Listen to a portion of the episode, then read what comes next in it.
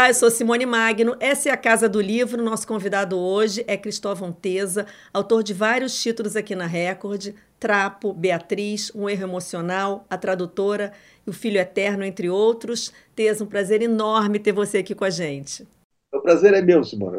Muito bom bater um papo com vocês aí. E com a gente também o editor executivo da Record, Rodrigo Lacerda. Oi, Rodrigo. Oi, Simone. Oi, Cristóvão. É ótimo estar aí com vocês. Bom, nosso assunto de hoje é essa edição aqui, edição especial que a Record está lançando de O Filho Eterno, obra-prima do Tesa, o livro que traz as descobertas de um pai com o nascimento do primeiro filho com síndrome de Down, que há 15 anos ganhou os prêmios literários mais importantes do país. Jabuti, Portugal Telecom, São Paulo de Literatura, o Zafari Bourbon, só para ter uma ideia, né? Porque foram outros mais, inclusive prêmios internacionais. E eu queria então começar perguntando, Tesa, você já tinha vários livros publicados quando lançou O Filho Eterno? Quando você terminou de escrever, você tinha ideia de que o livro ia ter todo esse sucesso de crítica e, claro, também né, com os leitores? Não, eu não tinha ideia, porque esse era um livro. O, o, esse O Filho Eterno, aliás, está uma bela edição, nova edição, agora que saiu, uma edição é, com fortuna crítica, apresentação do Sérgio Rodrigues, né? É, é, esse é o livro mais pessoal que eu escrevi. Aliás, é o único livro estritamente pessoal que eu escrevi, que é sobre uma experiência minha. Tenho um filho com síndrome de Down, nasceu em 1980, Felipe, e eu passei muitos anos sem nunca tocar nesse tema literariamente. Fui publicando meus livros, né? É, só mais de 20 anos depois que eu me deu aquele estalo de, de enfrentar o tema que eu estava me achando meio covarde como escritor. Eu dizia, eu tenho que enfrentar isso aí e Uh, e também já estava afastado, do, do assim, uh, distanciado do, do, do, problema, desse evento da minha vida, uh, o que me permitia transformar em literatura. Que o grande perigo para o escritor, às vezes, é você enfrentar um tema muito a quente, ah, emocionalmente muito envolvido né, numa situação, a chance de dar errado é muito grande, porque você não consegue se afastar né, da, do, do olhar de longe. A literatura olha sempre de longe. Ela, mesmo quando ela simula uh, envolvimento emocional, é uma representação. Você tem que estar de longe, você tem que representar isso, não ser a própria coisa, né? a, a própria emoção. Então, tinha um certo medo, porque era um livro muito pessoal, uh, de certa forma, eu me escancarei ali, embora tenha uma estrutura romanesca, quer dizer, eu não me preocupei em, em ser fiel a, aquela fidelidade, aquele contrato com o leitor, dizer, olha, isso aqui é uma autobiografia, tudo que eu digo aqui é verdade. Não, eu criei realmente um pai que não tem nome ali, e eu senti logo na, na terceira página que ele já era um personagem para mim. Eu já estava olhando aquele pai como um outro, né? Certa, como ponto de partida, é quem eu tinha, quem eu era em 1980, mas a literatura vai criando traços. Eu sempre digo assim, olha, eu não sou aquele monstro ali, eu sou uma pessoa diferente. a figura do personagem sempre ganha uma autonomia insuspeita, porque se, se concentra nas páginas do livro. Né? Você, tá, você, quando constrói personagem, você seleciona fatos, e aqueles fatos que estão ali, que foram escolhidos para definir o personagem, acabam definindo de uma forma muito completa. Né? E claro que a gente é muito mais, as pessoas são muito mais do que uma representação literária, né? que são muito mais amplas, muito mais. É, a representação literária tem uma outra, outra natureza. Então, eu tinha muito medo do livro, da resposta crítica, do próprio envolvimento de, de, de pessoal. É, e eu achava até o contrário, eu dizia, eu vou levar pau com esse livro, né? Estou me expondo muito aqui, é uma, tem uma certa vergonha do autor, ainda mais naqueles anos 80, 70, tinha uma certa mitologia do distanciamento do autor. Né? O autor não pode estar no livro. Hoje é completamente diferente. Hoje nós vivemos no, no, estado de exposição permanente. Quanto mais exposto, parece que mais autêntico, mais verdadeiro, entre aspas, é. Né? Mas naquele tempo tinha um certo, uh, um certo pudor literário de você não se colocar nos livros, de se uh, colocar de longe. Então estava era uma operação de risco que eu estava fazendo ali. Ô Cristóvão, desculpe te interromper. Não, não, só para acrescentar algumas coisas, tanto a pergunta da Simone é. quanto a sua resposta, porque na Fortuna Crítica que nós compilamos para né, fechar essa nova edição, tem um fragmento de uma resenha do Miguel Sanches Neto, também escritor, é, paranaense também, e que ele diz, não sei, provavelmente vocês falaram na época, porque ele fala. É, Cristóvão afirmava durante a escrita que este seria o livro da sua vida. É, então, isso volta à pergunta da Simone. Você sabia que esse livro. O que, que você queria dizer com isso, que seria o livro da sua vida? No sentido da exposição, como você está falando, e só para terminar essa minha intervenção, é que uh, fica bem claro essa sua estratégia de tentar, ao mesmo tempo, expor uma coisa muito íntima e ficar de longe, porque o livro é narrado em terceira pessoa, né? Você não, você não narra na primeira pessoa, o que seria a opção óbvia, né? Uhum. E, e, já começou assim na terceira pessoa, ou você chegou a fazer um teste na primeira para ver o que, que acontecia? Eu, né, no come... o primeiro projeto era escrever uma não ficção, era uma reflexão. Né? Ah. Eu percebi que eu não conseguiria, não, não, não, não eu, eu, uh, eu, eh, logo a coisa foi se encaminhando para a criação de um personagem, de um olhar de longe. Isso me deu uma liberdade muito grande e já ele já começou em terceira pessoa, assim, na, quando quando é. se estruturou como como ficção, né?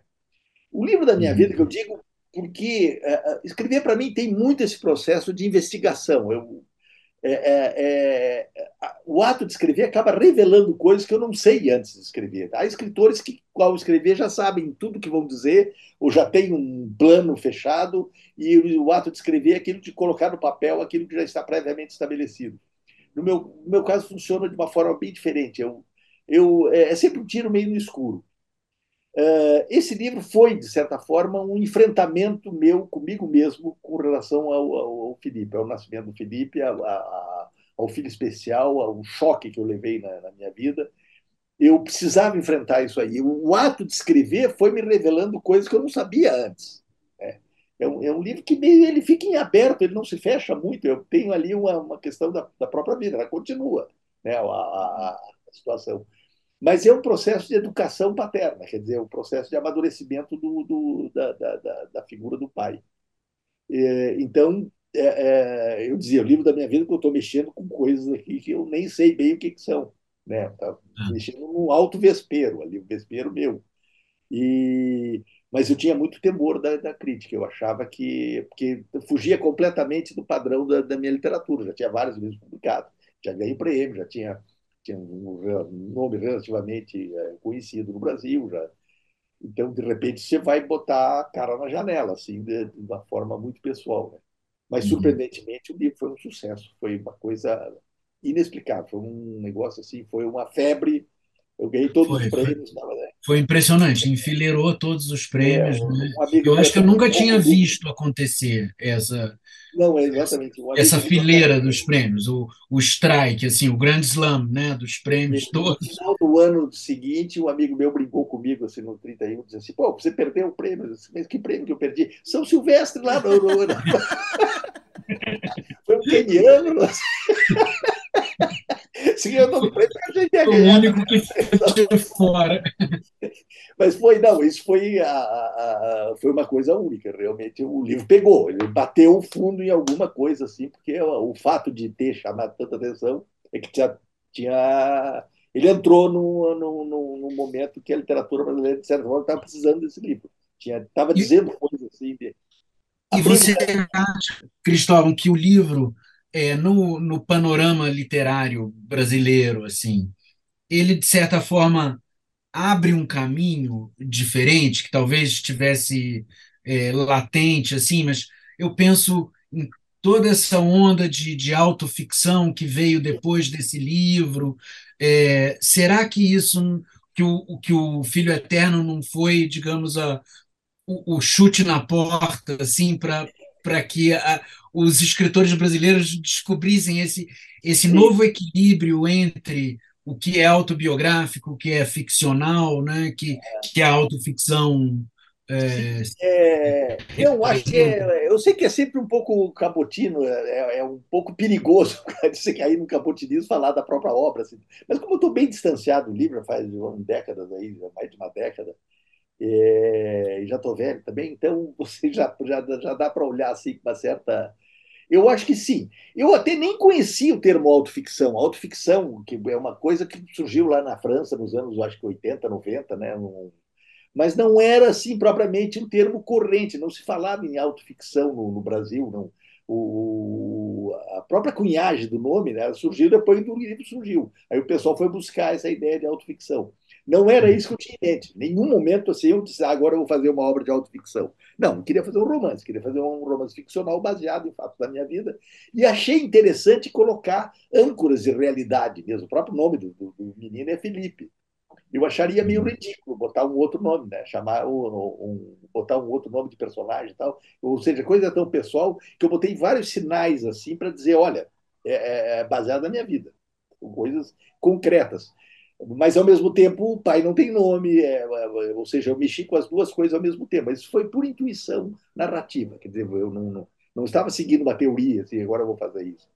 Agora, eu acho que sim, o, o, o livro ele bateu, ele foi um pontapé numa porta uh, de literatura confessional que depois virou moda. Aí entrou no, no, no espírito do tempo. Não foi só no Brasil, no mundo todo. Né? Ou seja, a internet começou a escancarar essa, essa, esse, essa expressão pessoal como uma forma literária, como uma forma de que ganhou um estatuto literário, coisa que não tinha antes. Os blogs, sabe, a, a popularização. E o que explica da, também, né, além da. Escrita, é todo mundo escrever, todo mundo tem um blog, todo mundo escreve um poema, já bota na rede e tal. A, a, essa exposição começou, a própria tecnologia foi abrindo espaço para uma autoexposição muito fácil, muito simples, muito direta né? É, coisa que não era antes. A, a publicação de um livro até os anos 90, até o ano 2000 ali, era uma coisa, um processo difícil, ser uma revista, uma, uma a gente estava numa transição, né? A internet abriu essa porta e, e permitiu isso aí. Então, acho que o Filho Eterno ele mexeu nessa, uh, ele abriu um caminho ali e chamou muita atenção, quer dizer, criou e o que explica um pouco, né, além do, do, das virtudes do livro em si, mas você falou de que esse fenômeno não é uma coisa especificamente brasileira.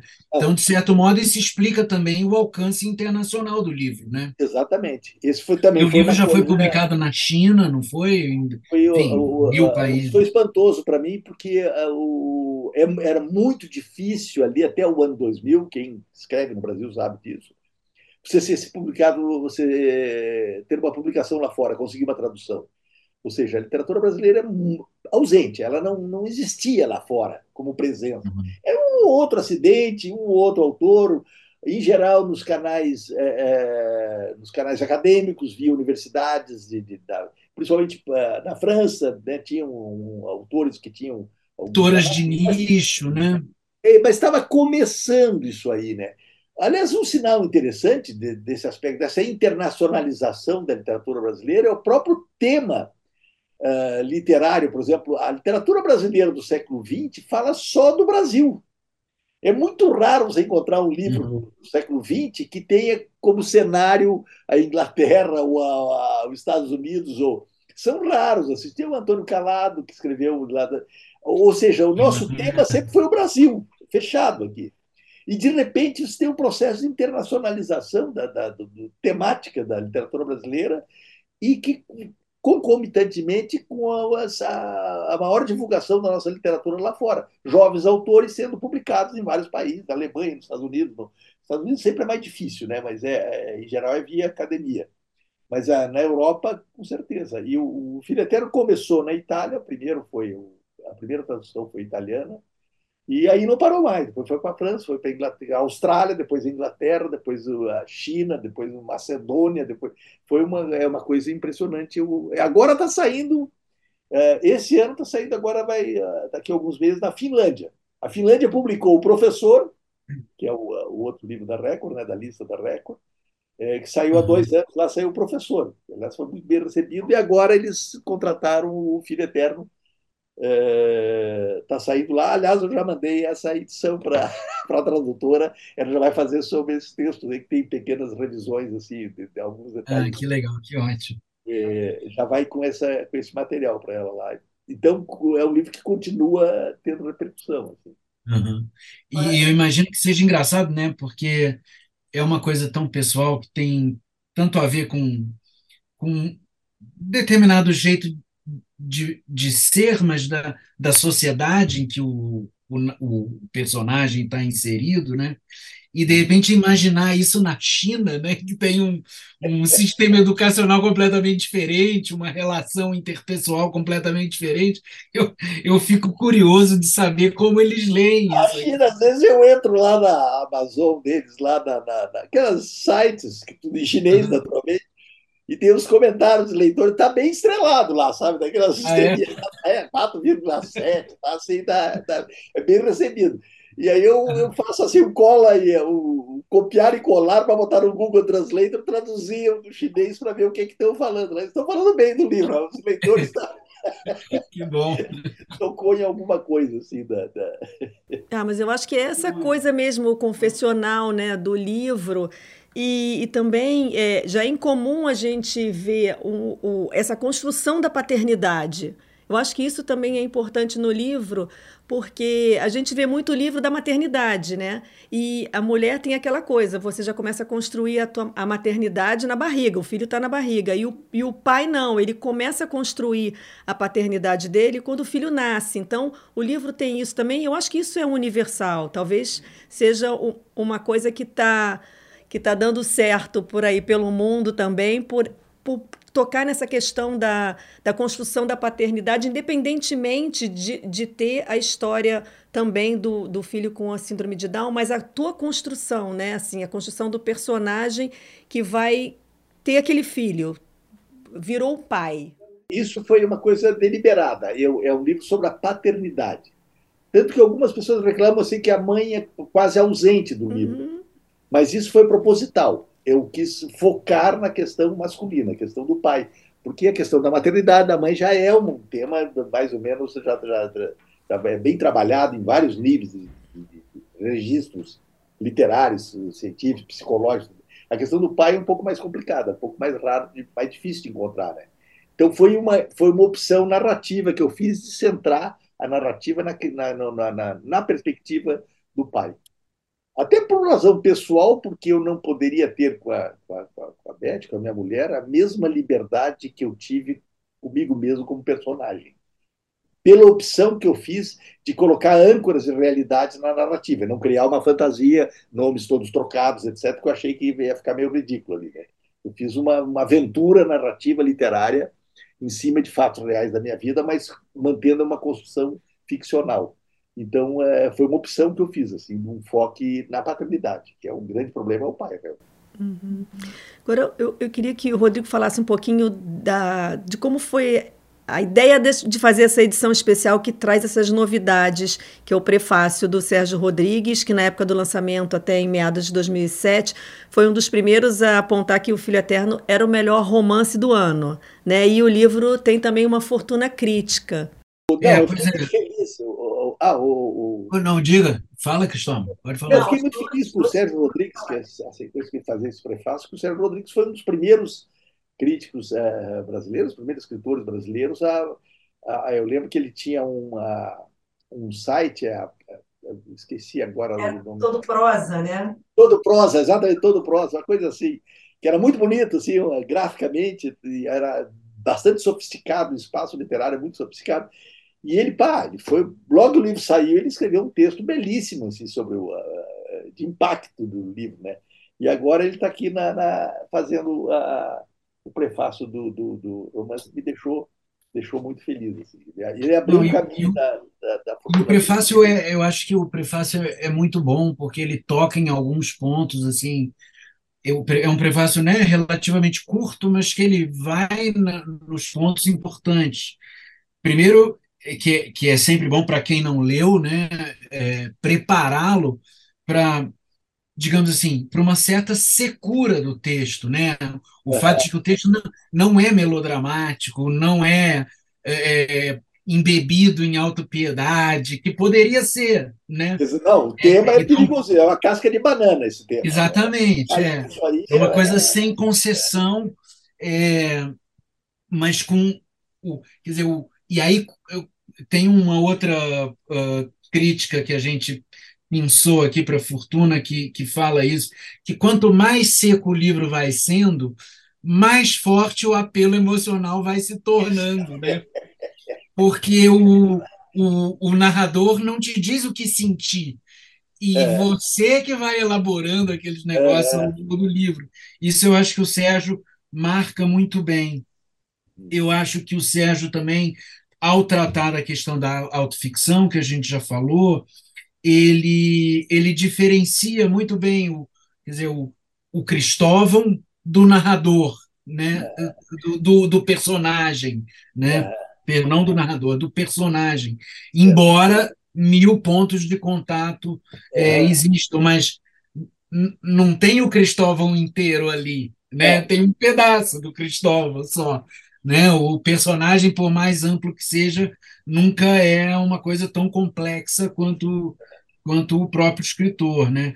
E eu acho que ele termina fazendo um ponto que é muito legal e que eu, eu aproveito para emendar na minha pergunta seguinte, que é ele diz que é uma, é uma espécie de romance de formação bifronte. Quer dizer, é a formação do, do Felipe, do filho, mas é do pai também. E eu me lembro que quando eu li o livro, eu falava, poxa, mas aqui tem, tem mais uma trajetória intelectual, pessoal do pai do que propriamente do filho, né? Então, uh, o, o, o personagem do pai é, vai falando do, do, do, do, das tentativas é, artísticas que ele vai fazendo, dos livros que ele começa a escrever, num primeiro momento sem conseguir publicar, aí o emprego na universidade, aí as, as leituras né, que ele faz ao longo dos anos. Eu acho isso, quer dizer, uh, imagino que isso tenha vindo aos poucos, né, ao longo da escrita. Certamente, foi, foi um, um é, esse livro ficou amadurecendo em silêncio durante 20 anos. Eu não sabia, mas ele estava lá amadurecendo. É, uhum. Tanto que quando eu escrevi, não foi um livro tão difícil, ele foi um ano e meio, assim. Mas ele foi, eu fui escrevendo um capítulo atrás do outro. Eu não, não, não tive, eu não sabia bem para onde que eu ia ali, né? Na, na, na, mas parece que aquilo já estava muito maduro na, na, cabeça. Assim, né? uhum. E, essa, e essa sua trajetória intelectual é, reflete né, um pouco o que foi, de fato, a sua vida, né? Verdade. Foi um, um livro marcante para mim, assim. A produção de escrever foi eh, marcante. E, e outra coisa eh, também ligada a isso é que, além desse romance de formação de duas, dois eixos, né? É, eu adoro no livro, por exemplo, digamos, o, o cenário histórico que o livro dá. Porque aqueles anos 80 no Brasil foram muito loucos, né? Assim, é verdade. Quem viveu sabe o que, que foi aquilo. É... Eu me lembro que já nos anos 90, é... uh, eu, eu, minha filha nasceu em 95. Então, a, o real já existia, a moeda estava estável, e aí vem a crise da Rússia, a crise de não sei o quê, e parece que o real vai derreter. Eu me lembro de falar com a minha mãe: olha, o, o meu contrato é que eu só seria pai de família num país com a moeda estável. Se, se a moeda se estabilizar, eu vou devolver, pode? Porque eu não sei ser pai de família num país com a economia louca como eu era a geração, a geração mais nova não sabe o que é hiperinflação. Não, é, não é, eles não são. Impressionante, não tem noção. É quem nasceu depois de, de, ali dos anos 80 e poucos em diante, que já ficou adulto ali nos anos 90, tava, uh, não tem noção do que era uma inflação de 1% ao dia. Era uma coisa assim, era uma é, tem, um, tem uma hora no livro que você usa a expressão aquele trenzinho de zeros depois Exatamente, do número. Era um negócio porque era, era um trenzinho de zeros. Era um trenzinho de zero, uma coisa louca. Assim, a, a, a, tudo funcionava à base da, da, da uma inflação inercial e, e, todas as questões estruturais, que aliás continuam, né? Para trocar em miúdo, assim, como é que o Brasil sobrevive nessa questão da. da Mas eu acho que você fala né, sempre de uma maneira muito orgânica, assim, no texto, mas você fala do contexto político, do fim da ditadura. É, sim, sim, né, sim. Da, é da minha geração, né? dos entraves para o desenvolvimento brasileiro que estão aí até hoje, em alguma medida. Uhum. É uma, essa perspectiva está no livro, ali, a partir do, do, da vida do Felipe, dos, dos, anos 80 em diante, mas ele recupera a formação do, do narrador, ali, do, do, pai, né? Que ele é um cara dos anos 70. E um dos choques do livro é esse, porque ele tinha uma formação humanista, uh, libertária, né? formação universalizante dos hippies, da, da, da, da, da contracultura, da, do, do, da comunhão com a natureza, tudo isso aí nasceu lá nos anos 60 e 70. E, de repente, ele leva um choque no primeiro diferente de fato que ele encontra na vida, que é o filho dele. Né?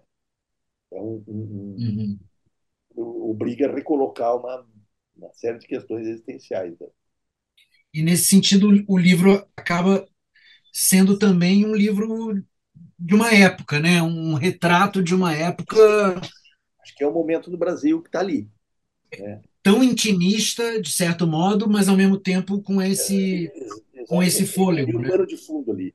Que é meio é. uma marca da minha literatura. Minha literatura, eu nunca perdi muito de vista uh, esse contexto sociopolítico, histórico do, do, Brasil. Vários livros meus têm, têm essa presença, né?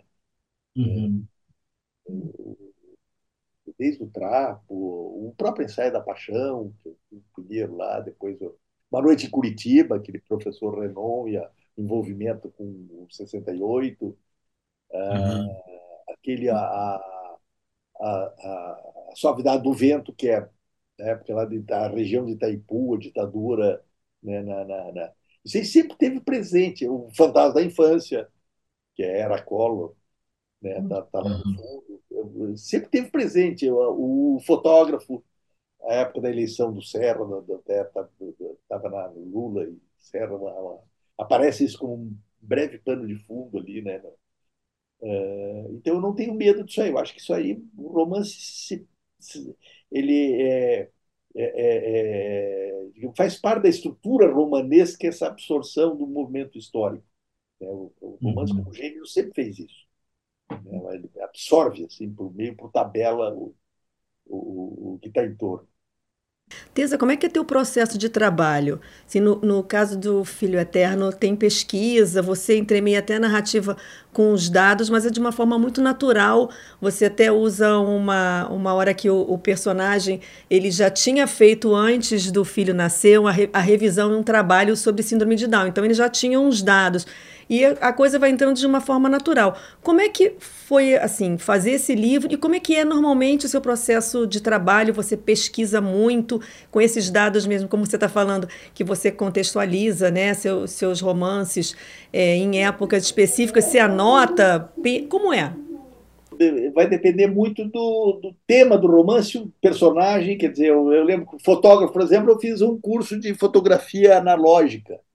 Eu lembro que o fotógrafo Joel Rocha, que é meu amigo, me fez lá, me orientou como revelar, é, que era, é o último o personagem, é um dos últimos ainda do tempo da fotografia analógica, né, no, no fotógrafo. É, fiz uma pesquisa ali de fotografia, outros, outros personagens exigem isso aí. Uh, meu último livro lá, do, do, do uh, um dos últimos da Tensão Superficial do Tempo, é um químico. Aí eu comprei um livro de química comecei a estudar química, coisa que eu nunca soube. Né? Já tive personagem que é economista, fui estudar economia, sabe? Você tem algumas. Mas, claro, a ficção trabalha, você precisa só dar impressão de, de conhecimento, não é, um, um uh, não é um texto acadêmico, né? Um romance não é, uma, não é um texto acadêmico. Você não pode escrever um romance como se fosse uma tese, e nem uma tese como se fosse um romance, né? São linguagens muito diferentes. Mas é, tem alguma pesquisa assim, que se faz dependendo da necessidade do personagem. É, é, mas ela é complementar, acessória. Não está no centro assim do, do, da produção do texto. No caso do Filho Eterno, na verdade, eu estava uh, absolutamente enterrado naquelas informações. Uhum. Não fiz outra coisa se não ler a respeito, anos a fio. Estava tentando me atualizar, tudo que se falava de síndrome de Down, e, e isso aí transparece no livro, tem essa, essa relação. Agora, quando você escreveu O Filho Eterno, você ainda dava aula na universidade, né? E depois do livro, justamente você passou a ter assim uma, né, uma é, teve um momento que você deixou de, de dar aula para viver da literatura que eu não conseguia mais conciliar dar aulas então fiquei mais dois anos e pouquinho ali e pedi para sair Eu, uhum. eu, eu, sempre brinco de que assim, faltavam 10 anos para me aposentar ainda. Eu disse assim: eu comprei 10 anos da minha vida. Aí virei PJ, agora que me aposentei. Ano passado me aposentei pelo INSS, né? Então, agora eu sou um cidadão aposentado, não com as mordomias lá na universidade. Essas eu deixei para trás, mas não me arrependo. Acho que eu fiz, é, quer dizer, mordomias entre aspas. Uhum. Naquele tempo existia aquela coisa chamada aposentadoria especial, tudo que era esse privilégio da, da, da do, do estamento burocrático brasileiro. É, isso eu larguei para trás e fui. Hoje eu sou um cidadão comum né, do, do, do, do SUS e do INSS. Mas não me arrependo. Acho que eu fiz, fiz, foi uma opção boa porque eu não conseguiria mais é, é conciliar o trabalho acadêmico, que eu fui é, é, também mergulhei de cabeça, fiz mestrado, fiz doutorado, publiquei minha tese, tudo. Eu tive um trabalho acadêmico isso aí, né? Quando você tem energia, quando é mais jovem, você escreve a tese de manhã e um romance à tarde. Mas depois não dá mais para fazer isso, tem, tem, que escolher, né? vai ficando mais lento, mais, a absorção é mais lenta. Então, é, quando eu saí da universidade, eu me dediquei exclusivamente à literatura mesmo, e o próprio país permitia isso aí, porque houve uma grande proliferação de eventos, a partir da Filipe, que abriu esse, esse caminho, da Lei Rouanet, que falam tanto mal, que foi fantástica para a cultura do livro no Brasil, né? Permite eventos de tudo quanto é prefeitura, de estados, de feiras, de livros. Ou seja, foi uma, um período muito rico para a, a, a pós-2000 para, o escritor brasileiro. Muitos escritores brasileiros passaram a viver de livro, sobreviver nessa área. E, e, eu peguei esse embalo. Claro que nos últimos quatro anos ele teve assim um baque total, né, uma quebra é, nessa área, mas espero que volte, uh, que esse processo civilizatório é, seja retomado no Brasil. É, o, o a gente estava falando aqui de, do seu medo quando estava escrevendo o livro, da reação da crítica e tal. E naquela época, obviamente, o medo era infundado e tudo. E, e relançar o livro hoje, quer dizer, você tem é, porque, por exemplo, o personagem do pai, né, ele em vários momentos, dizer, o grande drama dele é como é que ele aprende a viver com aquele filho, e ele em vários momentos diz que tem vergonha do filho, e ele fala da, da evolução da terminologia, né, referente Sim. à doença, o, o que era o, o mongoloide. Exatamente, você tinha os, inclusive os ensaios acadêmicos, era assim, o mongolismo. Uhum. É, treinamento de mongoloides. Era, a palavra era essa, era a palavra científica, entre aspas. Uhum. Era, muito pesado. Essa passagem, e relançar o livro hoje te deu um pouco de medo dessa. Ela dessa... foi, vagarosamente foi mudando essa perspectiva, mas era, é, era muito forte isso aí. Né? A palavra do. do, do, do da, da, quer dizer, hoje o síndrome de Down se universalizou, né? Uhum. O, o, a, como definição de crianças Down, pessoas Down. Né? E, mas naquele tempo era assim, era, era, pesado, realmente era uma coisa pesada que dava um estigma social muito grande. Mas a questão central ali, ela claro que hoje uh, hoje você tem presença de pessoas Down até em novelas de televisão, ou seja, todo mundo sabe o que é uma, uma, uhum. uma pessoa Down. Nos anos 80 não era assim. Você não tinha informação, as pessoas escondiam os filhos, você tinha. A, a, era um problema social, assim, de, de não visibilidade. Agora, o livro trata de outro problema, que é a questão emocional do pai. Esse continua do mesmo tamanho. Uhum. Ou seja, não é fácil você lidar com um filho especial, as implicações sociais, psicológicas, afetivas desse fato, isso aí não muda porque a gente não muda. A, condição humana é a mesma, né? não muda em 20 anos, 30 anos. É uma, Nessa releitura que eu fiz agora, eu reparei é. que muitas vezes o personagem ele se, ele se, ele se diz autista. Né? Em várias passagens do livro. Quer dizer, que é o que, que era isso? Por que, que a todo momento ele faz. Autocentrado, é. Aquele, essa coisa autocentrada, né? Que não absorve o, é. o mundo exterior. Né? Exatamente. É, o, Mas é, é uma maneira dele se comparar ao filho, ainda que sejam Exatamente. Você cria uma questões diferentes e tal, mas. Né? É uma metáfora tal da, da, da a, a, questão da linguagem não é, assim, ela vai mudando, né? A, a, sensibilidade ali. Mas isso aí eu deixei no livro porque é, um, é o primeiro espírito do tempo, a palavra do, da época do tempo, uhum. é, é, e ela é uma palavra que transcende também a, a síndrome, né? O, o, autismo como autocentramento, quer dizer, um tipo de você uhum. essa, esse tipo de, é, de representação, né? De, como, como, definição. Mas, de fato, é, são, são coisas complicadas ali que se entrelaçam, né? Agora, o livro fico... tem sempre a marca do tempo, tem que conservar isso aí. Né? Você não pode ah. ficar purificando a literatura. É, porque a gente vê tanto essa coisa do, do cancelamento, da, da, da censura às obras e, e tal. Histórico, você era, documenta um tempo, ela dá, dá as medidas de um tempo, dá, isso aí você não pode perder. Né? Uhum. Esse, esse princípio de realidade tem que estar sempre vivo na cabeça das pessoas. Uhum. E eu fico pensando também, Cristóvão, é, posso estar viajando aqui, pode falar francamente se for um, um disparate, mas é que uma das coisas muito bonitas assim do, do, do personagem do Felipe, é, embora possa ser muito sofrido, mas o fato é que eu, eu acho interessante, é uh, o, o pai sempre diz, ele não tem passado, presente e futuro, ele tem só presente, ele tem só o instante. Isso é um traço. E, e, e o, o, instante seguinte anula o instante anterior. Então ele está sempre no presente absoluto, né?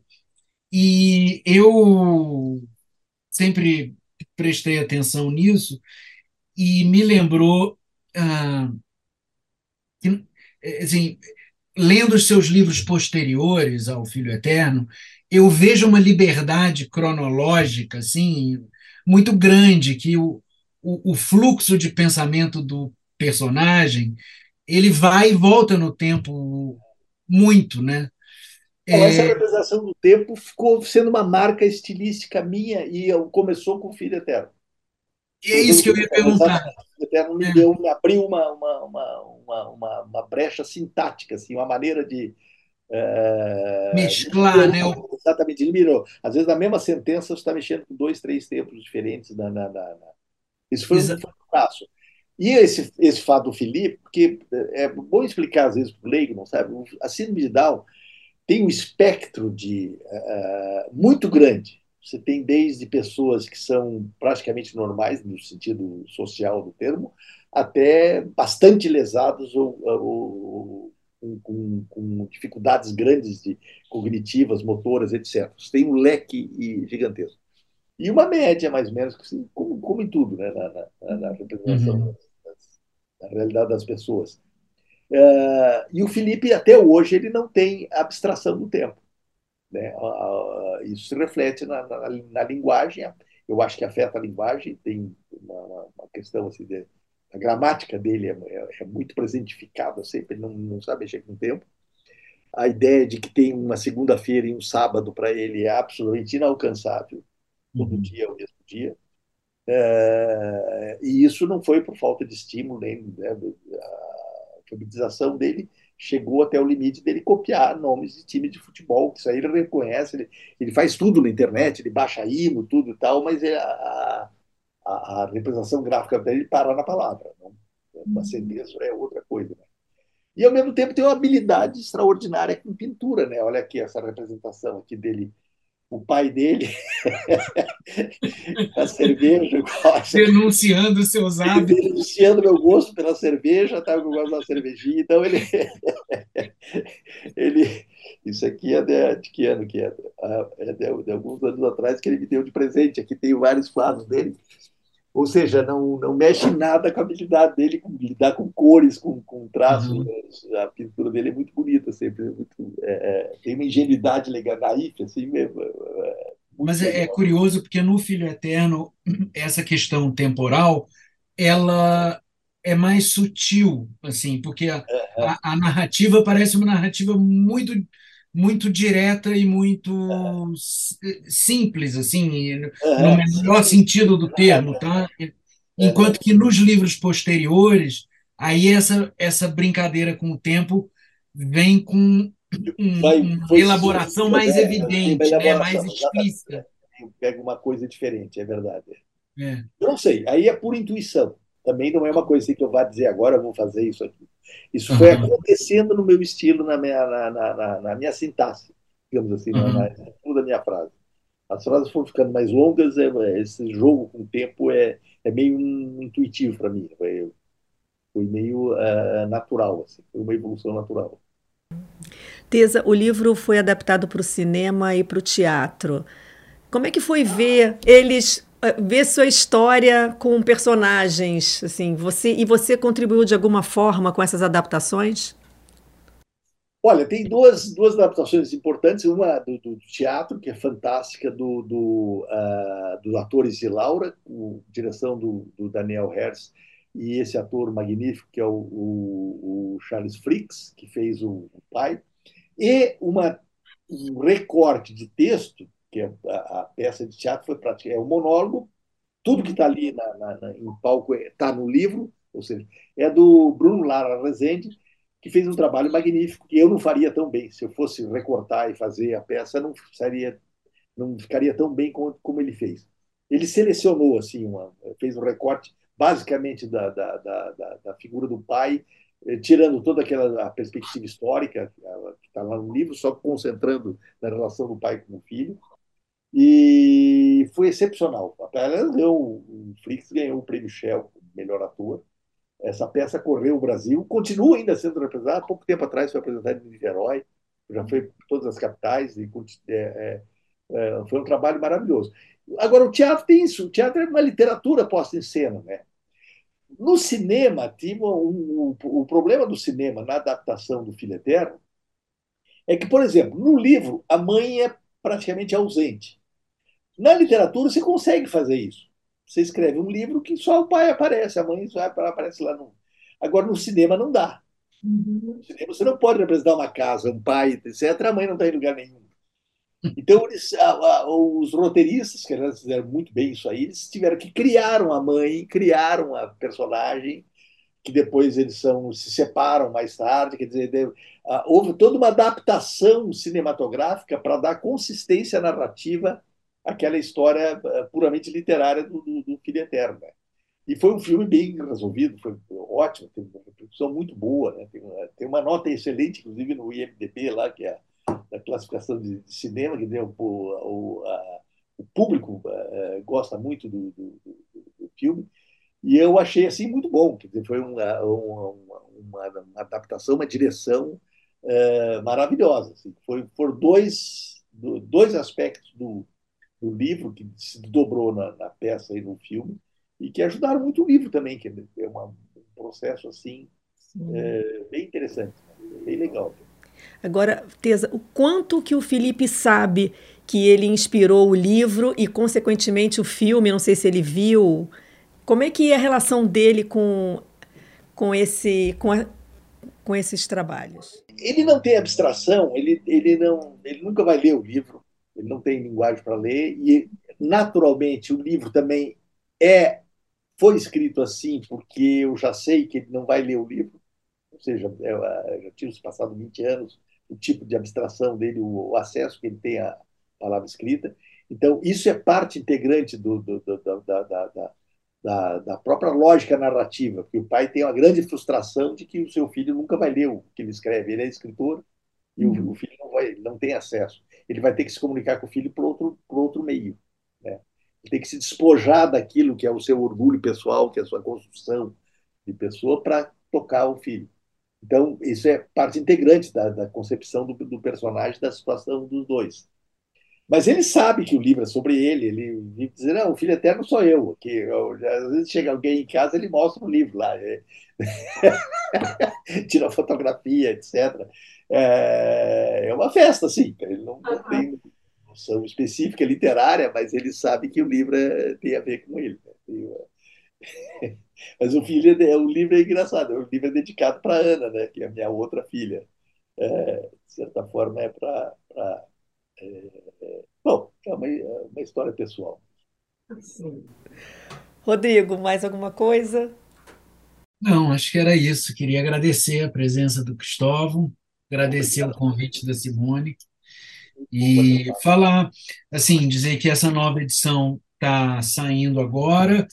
É, além do prefácio do Sérgio, tem um, o texto foi ligeiramente revisto pelo Cristóvão e tem essa fortuna crítica que eu realmente acho que ficou preciosa, assim, porque tem uh, resenhas do, do Cadão Volpato, do Miguel Sanches Neto, do Jerônimo Teixeira, da Lúcia Bittencourt, do Geneton Moraes Neto, do Fábio de Souza Andrade, Fabrício Carpinejar, Marisa Lajolo, entre outros, quer dizer, Rui Pinheira Filho, poeta baiano, Marcelo Coelho, algumas, algumas resenhas internacionais também, tem uma italiana aqui, Rosane Pavan, francesas, enfim, eu acho que é um, dá uma boa ideia do impacto que o livro teve, né, e da, e da novidade que o livro trouxe. Então, eu estou muito feliz com a, com a nova edição, e aí agora vamos continuar a republicar as obras do Cristóvão. Tá bom, tá ótimo. Obrigado a vocês, foi ótimo falar sobre o livro aqui. Vou encontrar aqui via Rodrigo e a Simone aí, via, via internet, como, como nos velhos tempos da pandemia, né? Tecnologia ajudando a gente a ter esse encontro. Tesa, super obrigada. Um prazer enorme ter você aqui com a gente. Realmente, obrigado. Tá? Rodrigo, parceiro já da Casa do Livro, está sempre aqui também. Obrigada. Obrigado, Simone. Tá, muito bom o papo. A gente já podia ficar aqui horas. O programa fica por aqui. Eu sou Simone Magno, a Casa do Livro, sempre trazendo novidades para você. Até a próxima.